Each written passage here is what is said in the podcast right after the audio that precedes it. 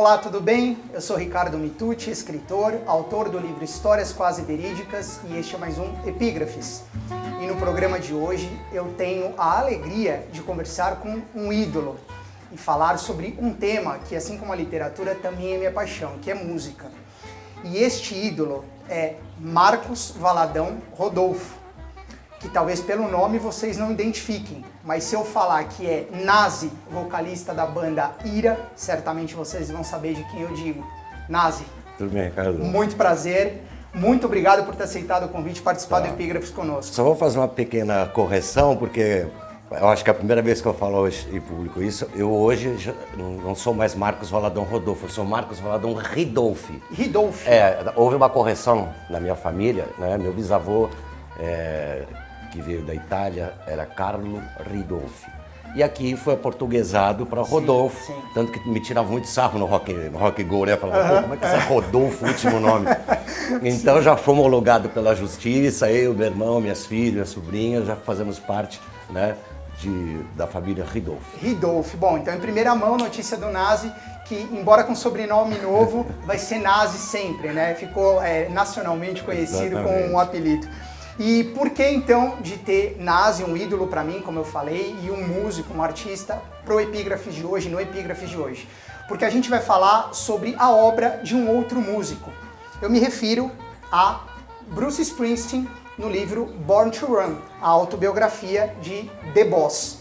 E quis convidar alguém que tem uma vasta bagagem para falar sobre isso, para a gente refletir um pouco sobre a marca que o músico deixa para a cultura e para as novas gerações de artistas. Então, a epígrafe que eu extraí para debater com o Nazi, está na página 169 de Born to Run, é a seguinte: Abro o meu próprio caminho por entre o mundo sem deixar de ser quem sou, e serei a mesma pessoa quando for embora, seja qual for o resultado. Frase de Bruce Springsteen. E eu abro a entrevista com o Nazi perguntando o seguinte: ainda que seja um meio de vida e, portanto, o aspecto comercial seja importante, na sua opinião, Nazi, a música é a expressão artística mais assertiva para que o artista se mostre como realmente é, quais são os seus valores e no que ele realmente acredita? Olha, eu não sei se a, a música é a expressão é, mais abrangente nesse sentido de humanizar o artista, né? É, acho que o teatro, a literatura também é, faz isso. A verdade é que a música, ela tem, ou pelo menos tinha, né? Hoje na época da internet as coisas né, até se multiplicaram de uma maneira é, maior, né? Ele tem uma relação, acho que imediata com o público, maior que as outras artes, né? Um pintor para expressar sua emoção, o seu, o, o seu ego, seu alter ego, ele pinta um quadro até ele ser acabado, até ele ser exposto, se for exposto, até ele ser adquirido, né? até ser comentado um livro também, quantos anos não se demora, uhum. aí ele vai ser publicado, até ele ser lido, né? um filme, quantos anos não demoram para ser feito, uhum. e quando é feito, ele, será que ele vai ser visto? O artista ele faz uma música, ele pode sair na rua, num metrô ou no, show que ele tem semana que vem, num boteco da esquina, e ele já vai passar isso né, para mil pessoas, para cem pessoas, para dez pessoas. Uhum. Então eu acho que o, o, a música e o músico, o cantor, o compositor, ele sempre teve um tempo real né, na, tá. entre a sua criação uhum. e a, o contato, a possibilidade de catarse com o outro muito mais rápido e também muito menos sem intermediários. Por mais que um, um artista da música não tenha gravadora, não tenha é, empresário, nada vai impedir ele de estar no boteco da esquina, né? Amanhã, um dia depois de ter composto a música e passá-la para algumas pessoas. Então claro. diminui, pelo menos nesse sentido romântico da coisa, né? Uhum. É, diminui muito os intermediários e, e as fases de produção para você concluir um, um, é, alguma autoria uhum. e ela ser, chegar ao ouvido de alguém. Legal, perfeito. É, Bruce Springsteen diz na obra dele que continuará sendo a mesma pessoa quando for embora, independentemente dos resultados daquilo que construiu ao longo da carreira.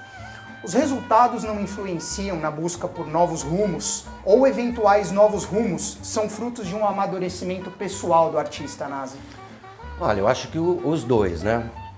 Eu, aliás, esse termo assim é inevitável. Eu também às vezes uso ele. Eu acho que ainda eu procuro essa palavra né, no, no dicionário coloquial para poder usar que é a questão do amadurecimento para um artista, principalmente um artista de rock, como, tá. como eu sou, como ele é. Uhum.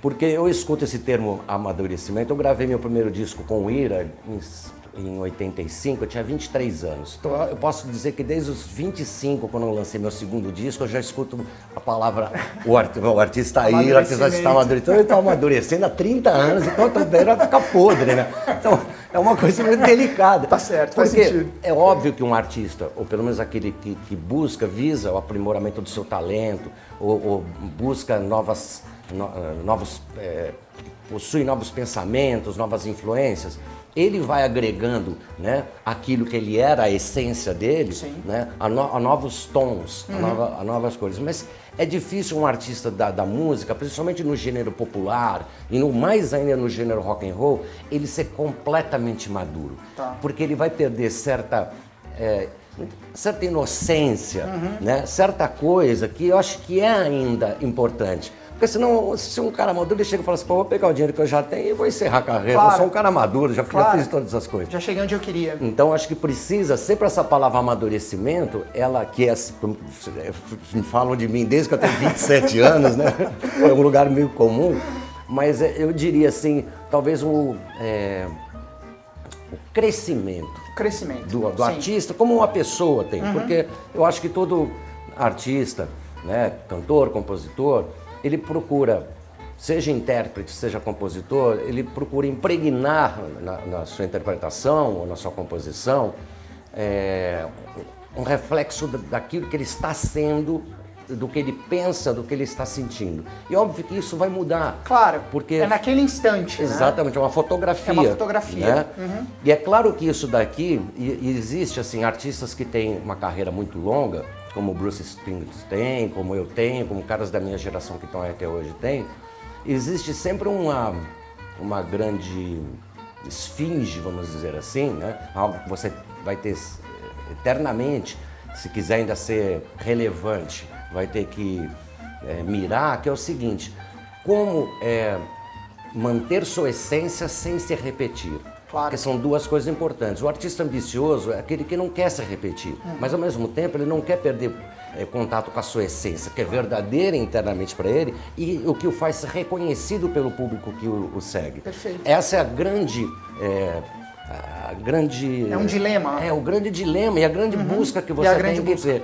Eu não acredito muito artista que cada coisa. Claro, tem, teve um, vou até citar um. Por exemplo, David Bowie. Uhum. Ele foi, como camaleão, ele foi de tudo, né? Sim. Foi glitter, foi disco, Sim. foi punk, foi uhum. mod, mas ele nunca perdeu a essência dele, uhum. na forma de cantar, até numa forma de, de, de, de ver o mundo. E, e, até no sentido de ser mutante, aquilo era uma característica Sim. dele. Né? Então isso cada artista, eu acho que tem é, né, o, o, seu norte uhum. nesse sentido. Né? E essa é, é, é a grande porque dizer também, como ele fala aí, é claro que aí é um texto poético dele, porque eu vou morrer exatamente sem saber quem eu sou. Eu desconfio, uhum, né? Uhum. E é bom que esse, essa desconfiança, quando a gente vai ficando mais velho, ela fica mais clara, mas ela não fica totalmente nítida. Uhum. Ela ainda tem momentos que você perde um pouco o foco da fotografia. Certo. Né? E isso eu acho que é importante, uhum. porque eu acho que o artista que ainda tem essa, essa, esses pontos de de, de, falta de foco é que ele vai buscar a sua essência, seja numa nova letra, seja numa nova é, forma de, de, de, fazer a canção, uhum, né? Uhum. Então eu acho que é isso que separa o artista, que mesmo mantendo a sua essência, não fica se repetindo, não fica sendo cover de si mesmo. Legal, bacana. É, na busca por essa identidade que você está comentando, Nazi, é, qual o papel das influências, é, sejam de outros artistas ou mesmo de gêneros, é, no trabalho do músico. Você, por exemplo, gravou Garota de Guarulhos, é, que é uma versão de Jersey Girl, de Tom Waits, que também foi gravada pelo próprio Bruce Springsteen. Em que ponto as personalidades dos artistas se misturam numa situação como esta? Eu acho que assim, é, todo artista, é, era muito comum isso na época, somente do vinil, ele na verdade ele bus busca influências, ele procura coisas, principalmente quando ele está no início da, da, da, sua carreira, Ele procura referências, aquilo que ele fala, vê e fala assim: Nossa, eu queria ter dito isso, eu queria ter cantado essa música, eu queria ter escrito esse verso, né? É, isso é uma maneira de, de você enxergar a si mesmo, né? Então, como é que é? Não, principalmente, eu acho que essa é a grande diferença que a gente é, via nas bandas antigamente, principalmente da minha geração dos anos 80. As bandas eram muito diferentes. Gente, todo mundo se reunia, era assim o modus operandi, né? Levando seus discos e as bandas eram criadas por afinidades. Porque se fosse por diferenças, as bandas não se manteriam. Porque cada um tem um gosto diferente. Claro. Mas são as coisas em comum que fazem é, você se juntar em um grupo e montar uma banda de música, uma banda de rock. Uhum. Então são essas influências que criam uma cara. Porque na música pop é como a natureza, né? Nada se cria, tudo se transforma. Claro. Né? Por isso que o, o, a música pop, no bom sentido, a música popular, ela é tão autorreferente também. Uhum. Isso não quer dizer não ter personalidade, mas fazer da sua personalidade, ela vai se formar a partir de, de referências essenciais que você vai, vai ter. A gente pode ver isso no Bruce Springsteen. Uhum. Ele faz parte, digamos assim, de, de uma árvore que tem, que tem raízes como Bob Dylan, claro é, Tom Waits, Tom como Waits. você citou, Sim. Old Guthrie, uhum. vários homens do futebol, é, Johnny Cash, Sim. Né? Sim. É, Chuck Berry, uhum. né? Ele tem, inclusive tem uma passagem, né? o Hey, hey Rock and Roll, que é um documentário que Kate Richard fez sobre o, o Chuck Berry, como o Chuck Berry. O Bruce Springsteen declara como ele abriu com a bandinha dele, que nem era o Street Band, um show do Chuck Berry, uhum. que o Chuck Berry ficava trocando o tom das músicas o tempo inteiro, querendo quebrar a perna do, do, da banda, né? Só para os caras ficarem mais ligados, pelo sim. amor de Deus, senão fica tocando assim, sabe? E como aquilo foi importante para ele, você vê que ele também tem, porque o Chuck Berry, né, um dos, um dos essenciais, se não for o mais essencial no, na criação do rock and roll, do blues para o rock and roll, uhum. ele fazia história falando sobre as coisas comuns da vida Triviais, cotidiana, exatamente. sobre o homem comum. O homem comum. E isso você vê na obra, essa é a essência da obra do, do Bruce Springsteen. É, exato, né? exatamente. É, há um momento da sua carreira, Nazi, é, em que para mim, pelo menos, você retrata fielmente, ao menos, parte da epígrafe de Bruce Springsteen que nós estamos debatendo, que é quando ele diz: Abro o meu próprio caminho por entre o mundo, sem deixar de ser quem sou. Isso ocorre quando você, roqueiro, resolve produzir o primeiro disco de rap brasileiro, né, o Cultura de Rua. Na sua biografia, A Ira de Nazi, você diz, abre aspas, eu enxerguei ali o novo punk na estética, na novidade, sabia que aquela música ia mudar tudo. Como é abrir caminho para os outros sem perder a sua própria identidade e ainda assim deixar uma marca na cultura como você deixou? Sim. Primeiro que não foi também visionário nesse sentido. Talvez eu tenha romantizado quando eu fui para o Power Não que eu vi e falei assim, gente, eu vi, eu sou mãe de Nazi, né? mãe de Nazi, boa. Mas é óbvio que eu sentia como artista, primeiro ponto, isso eu sempre vi. Como eu nasci Apesar de ter, como de criança, eu ter sido fã das grandes bandas dos anos 60 e dos anos 70, uhum. tenta ter resolvido fazer uma banda de música por influência do movimento punk e por isso mesmo, ser aquela música direta, trazer o rock de volta à sua essência, de fa falar a linguagem coloquial da, das pessoas comuns, uhum. né? os problemas é, é, políticos, sim, sociais, sim. existenciais das pessoas comuns, não aquela grande eloquência que existia do, do rock sinfônico, sim, progressivo, progressivo, os artistas eram, eram Mozart, eram Beethovens do rock, não. É aquele cara que com três acordes ele vai dizer aquilo que todo mundo queria ouvir. E o rock foi é, óbvio, né? Eu acredito que todo, todo ciclo, espero que esse ciclo virtuoso do rock volte novamente, porque atualmente o gráfico está lá embaixo, né? É, e estava perdendo essa essência. Quando eu ouvi o, o, o, rap e conheci o rap muito cedo, né? Uhum. Conheci o rap em 84. Uhum. Né? Eu tive acesso com, com o disc jockey aos primeiros discos do Run DMC, Curtis Blow, Grandmaster Flash, isso 84, uhum. né? Então, aquilo para mim eu vi aquilo como, né, uma coisa análoga aqueles artistas, né? Uhum. Como os artistas de blues eram nos, an nos anos 50, Sim, entendeu? Claro. Mas eu entrei na produção porque eu simplesmente era a pessoa certa, no lugar certo, com os certa, rappers certos. Os rappers certos. Né? A gente fazia uns rappings, eu, o Escovão, o Tel Werneck, né? Até um dia que a gente foi conversar com os meninos, os b-boys lá da, do Lago São Bento, e aí aconteceu toda uma, uma conspiração do uhum. universo. Assim. Eu, na época, fazia parte de uma grande gravadora. Uhum você mesmo até falou nessa epígrafe, né? Como que as pessoas me viriam, porque as pessoas ficavam assim, até os caras da minha banda falavam, tá ficando louco, só ouve rap. Branco, é, roqueiro, é, ouvindo rap, rap, produzindo numa via, viajando para fazer um show de rock e com Exato. a hard tocando só Grandmaster Flash. Uhum. Porque aquilo me fascinou naquele momento. Não, não que eu estivesse abandonando o rock. O rock Sim. já estava dentro de mim, já era parte do, do, do, das minhas visceral, claro. entendeu? Uhum. Mas aquilo me abriu o, a, a, cabeça, primeiro porque era bom, achava aquilo bom. Sim. Né? E o destino acabou é, é, fazendo que eu, por ter aquela. Não ainda. Eu, eu, naquela época, é bom, foi um pouco antes do Ira fazer a sua primeira autoprodução, que foi psicoacústica. O Ira da minha geração foi a primeira banda dentro de uma grande gravadora, a chegar e falar assim, não queremos os produtores da grande gravadora, que uma situação, condição sine qua non. Uhum. Nós, vamos, nós vamos produzir o nosso disco, devido ao grande sucesso do Vivendo Não Aprendendo. Sim. A gente podia falar o seguinte, olha... Né, Mata no peito e vamos é, fazer. A Crefisa que assinou com o Ira, quero contratar o Borra, quero contratar o Guerra, entendeu? Então isso fez com que aquilo já foi um processo quando eu faço em 88 não, o Ira faz, produz o Psicoacústica, talvez um dos discos mais complexos da nossa carreira uhum. e que faz parte da discografia básica do rock nacional em quase todas as enquetes eu já estava num processo de aprender a, a trabalhar no estúdio como produtor. Uhum. Que na verdade só tive isso, eu só produzi os, os trabalhos iniciais do Taíde DJ1, o Cultura uhum. de Rua, Sim. e meus trabalhos solos. Eu também abandonei esse negócio de produtor, muito sacar artista é muito chato. Eu vou produzir só o Taíde e o meu trabalho solo. Né? E aí, de alguma forma, eu acho que foi isso que eu estou te falando. Eu acho que essa, esse lado visionário não, é, não foi um lado intelectual e nem um lado assim de Malcolm McLaren meu foi simplesmente é, a minha empatia com aquela música e a falta de outras pessoas que pudessem produzir a minha altura. Uhum. Eu te falo até, eu acho que eu contei, eu acho que eu contei isso no, no Ira de Nazi, não sei se, se contei, vou contar de novo. Eu, eu, fui um dos produtores do Cultura de Rua. Sim, eu produzi sim. as faixas do, do Taíde e do DJ1, duas uhum. faixas. Depois o Taíde, como foi o artista que fez sucesso naquele disco, foi o primeiro sucesso do rap nacional, foi o é, Corpo Fechado. Sim. Né? O Taíde foi o primeiro artista a ser convidado para fazer o primeiro disco solo. Uhum. Nessa época, eu tinha, antes disso, eu tinha levado o Taíde para Warner, que eu era artista da, da Warner, Warner, e um artista bem sucedido na Warner. Uhum.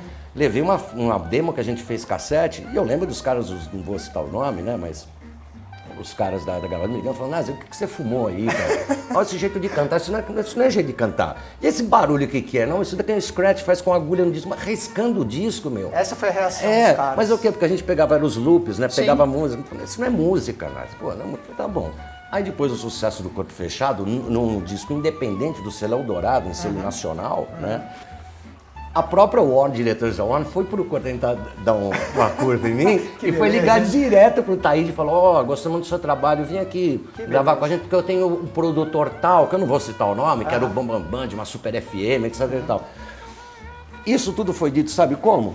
Foi um dia que o Taíde chegou na minha casa e falou assim, olha, fulano lá do ar tá me ligando, o que, que eu faço? Liga para ele, liga aqui da minha casa. E ó, se sinta à vontade, se quiser trabalhar com, com eles, uhum. não, eu não quero, porque eu confio em você, você escuta os discos que a gente ouve. Uhum. E liga, o Taíde ligou da minha da casa, casa pro produtor, que é até meu amigo, né, uhum. Pena Schmidt, né, e falou, ó, não, com esse produtor não, só se for com o Nazi. E aí nós continuamos nossa carreira, eu lancei esse primeiro e o segundo disco do Taíde, eu produzi, e depois o Taíde aprendeu a mexer na produção, Sim. produziu. Ele hoje, é um baita produtor. produtor né? um baita artista, baita né? Artista. Porque é um ator, é sim, é comunicador, sim. É, enfim, né? Uhum. Então essas coisas, voltando ao, ao cerne que você me perguntou, é, as pessoas acho que talvez tenham me chocado, mas eu era essencialmente aquele roqueiro. Sim. Quando eu produzi os meus discos de rap, é porque eu ouvia como o rap estava já se misturando, seja por Beastie Boys, Run DMC, Sim. com as guitarras do rock. Sim. Como eles estavam recuperando uma essência do rock que estava se perdendo. Uhum. Tanto que depois, o, o grande é, novo momento do rock foi quando ele misturou o rap. Uhum. Né? Aí você vai ouvir Charlie Brown, Sim. aí você vai ouvir é, Red Hot Chili Peppers. Aquele, aquela mistura, quer dizer, surgiu o hip hop, uhum. se misturou com um pouquinho com, com, o rock e deu sangue novo. Alavancou de novo o rock. Então, na verdade, por mais, é, por mais que as pessoas estão pensando que eu estava louco, eu estava sendo uma revista, ah, tá querendo se dar bem, o rock já era, Sim. ele vai ser do rap. Uhum. Não, eu só estava vendo que aquilo era uma energia rock também, uhum. né? E aquilo também ia re revitalizar o rock. Como foi, de certa forma, O Ira tem umas pitadinhas de influência de, de, de, de hip hop no Psicoacústica, Sim, que foi um sim. disco divisor de águas na nossa carreira. Sim, claro. Tudo isso então sem perder a tua essência. Isso mostra que você mantinha a sua essência Sim. rock and roll, a essência daquilo que você acreditava, mas realmente percebeu que ali era um resgate talvez do rock Intuitivamente. intuitivamente. Não assim racionalmente no sentido de, né, olha, eu sou homem de de mercado, nazi. eu tenho, tenho né, poderes sobre ou eu fiz uma pesquisa de mercado, Nada com as novas tendências. Foi intuição. Não, foi isso. intuição, legal. Nazi, pra gente fechar, é, como você espera ser lembrado por fãs e outros artistas influenciados pelo seu trabalho quando você for embora? Já que é isso que Bruce fala Olha, nesse cara, epígrafe. é uma resposta difícil. Eu acho que é, eu quero ser, de uma maneira muito direta, como me sinto que eu sou até hoje, como um artista de rock verdadeiro. Uhum. Não foi um que, quando como eu comecei a- com a música, era, já era uma desgraça para a família ser músico. Sim. Final dos anos 70 para dos anos 80. Ser músico de rock ainda, mais desgraça. Ser músico de punk rock ainda, mais desgraça ainda. Uhum. Tudo errado. Não tinha futuro nenhum. Não tinha, era, né? E é claro que foi um pouco porra louca ou intuitiva, às vezes ente- é, é, são linhas que que se Uhum. É entendem, tênue, né? é tênue. Mas eu fui, não era modinha, não, era, era marginália aqui. Sim, né? E eu, eu continuei e muitas vezes na minha carreira, seja com o Ira, seja carreira solo, é, nadei contra a maré. Seja no, no, no episódio que nós falamos sobre o rap, seja por, por- por discos que, que eu fiz, solo ou com o Ira. Porque eu sempre eh, eh, acreditei, foi fundo na minha intuição, naquilo que eu acreditava. Eu sempre procurei fazer um disco que eu quisesse ouvir. Não que a gravadora quisesse ouvir, não que o público quisesse ouvir. Não que eu ignore essas coisas. Claro. Eu acho que, né, eu quero que um cara da gravadora ouça o disco e fale assim, nossa, que disco do caralho. Eu quero que o público ouça o disco, não todo, porque isso é impossível, mas a- aquele que, que gosta, Que gosta de mim do seu sou, trabalho, pô, claro. mas antes de tudo, eu, eu vou eh, agradar a mim. Se A eu sua acabar um essência. disco e falar assim, nossa, voltar pra casa, ficar ouvindo ele né, 10 dias, enchendo o saco do vizinho, da minha mulher, de todo mundo. E se é, sentir bem com aquilo. é claro. Legal, bacana. Gente, eu continuaria aqui por mais muito tempo. É, é uma pessoa, como eu disse no início, que eu tenho como ídolo, mas que tem muito conteúdo e que é, atende a proposta do nosso programa, que é justamente divagar sobre algo que tem profundidade. Então, Nazi, Pô, muito obrigado. imagina, Foi um grande foi prazer, foi uma honra tê-lo no Epígrafes. Eu espero que para vocês também, que vocês tenham curtido esse bate-papo. E a gente se vê numa próxima edição do Epígrafes. Um grande abraço e até lá.